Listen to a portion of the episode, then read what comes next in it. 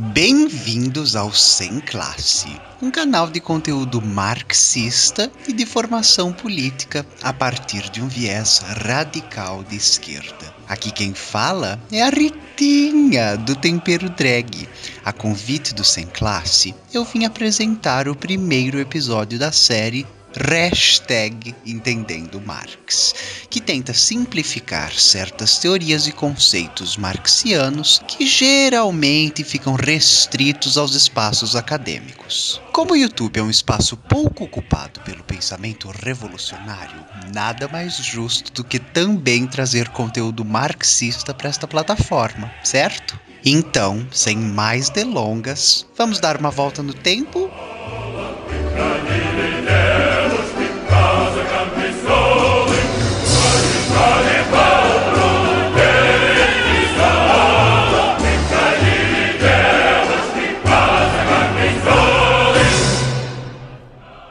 A história de todas as sociedades que existiram até hoje é a história da luta de classes. Com essa frase, Marx e Engels cimentaram não só seus nomes como dois dos maiores pensadores de sua época, mas criaram a base de toda uma forma de interpretação do mundo. Nessa interpretação, a nossa realidade contemporânea é produto de um passado histórico, e esse produto nada mais é do que o resultado de uma luta contínua entre dominados e dominadores, explorados e exploradores, oprimidos e opressores. Mas como foi estabelecido este antagonismo? Como o ser humano é um animal social, o fator decisivo e, em última instância, da história do seu desenvolvimento é a produção e a reprodução da vida imediata, ou seja, a produção e a reprodução dos meios de existência que dão as condições básicas e necessárias para a sobrevivência, como alimento, moradia, roupas, etc., além da reprodução sexual humana. Os meios de existência são obtidos através do trabalho e a continuação da espécie através da formação de famílias. A forma como o trabalho foi organizado, somada à forma como as relações familiares se estabeleceram ao longo do tempo, podem explicar o funcionamento de cada era da existência humana. Antes de continuarmos, é preciso explicar que o conceito de trabalho que está sendo desenvolvido aqui se refere exclusivamente ao trabalho não doméstico, um tipo de trabalho que historicamente foi mais ocupado pelo gênero masculino. A questão do trabalho doméstico, da divisão de gênero em relação ao trabalho na produção e reprodução da vida, será tratada em um outro vídeo, pois merece uma atenção especial. A ordem social em que vivem homens de determinada época ou determinado país está condicionada por essas duas espécies de produção, pelo grau de desenvolvimento do trabalho de um lado e da família de outro.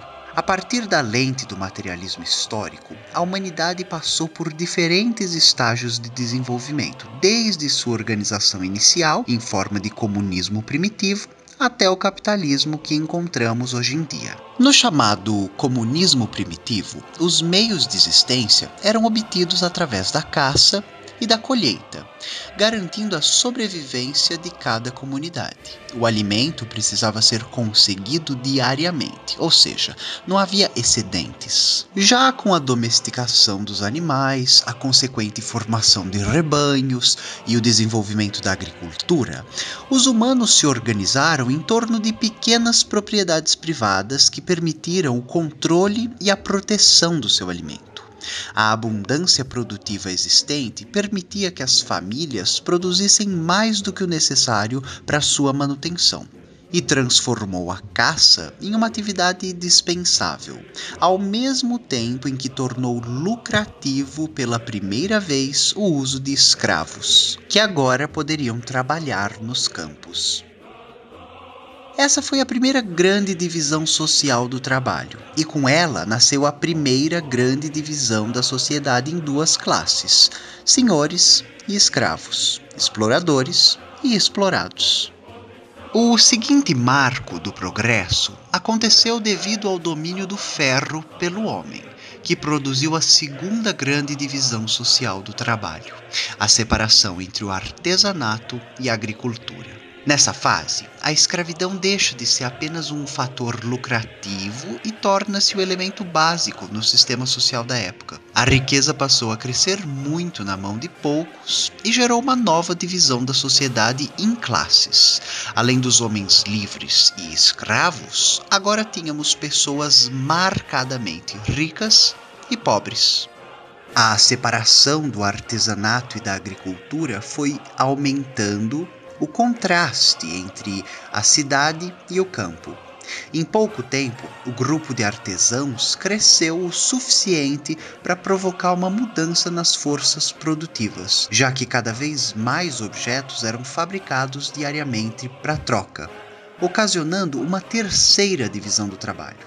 Aqui surge uma classe que não se ocupa em nada da produção e ainda explora os produtores concentrando assim rapidamente riquezas enormes. Os comerciantes ou mercadores. E para suprir as necessidades dessa altamente influente nova classe, conhecida como burguesia, surge o Estado, que é essencialmente uma máquina destinada a reprimir a classe oprimida e explorada. Deste ponto da história em diante, temos uma organização social e econômica muito semelhante à nossa realidade atual. Os campos são abandonados, dando início ao processo de urbanização, a lógica de produção gira em torno dos excedentes, a tecnologia avança numa velocidade assustadora, surgem as fábricas, indústrias, motores a vapor, estabelece-se, enfim, a ordem capitalista.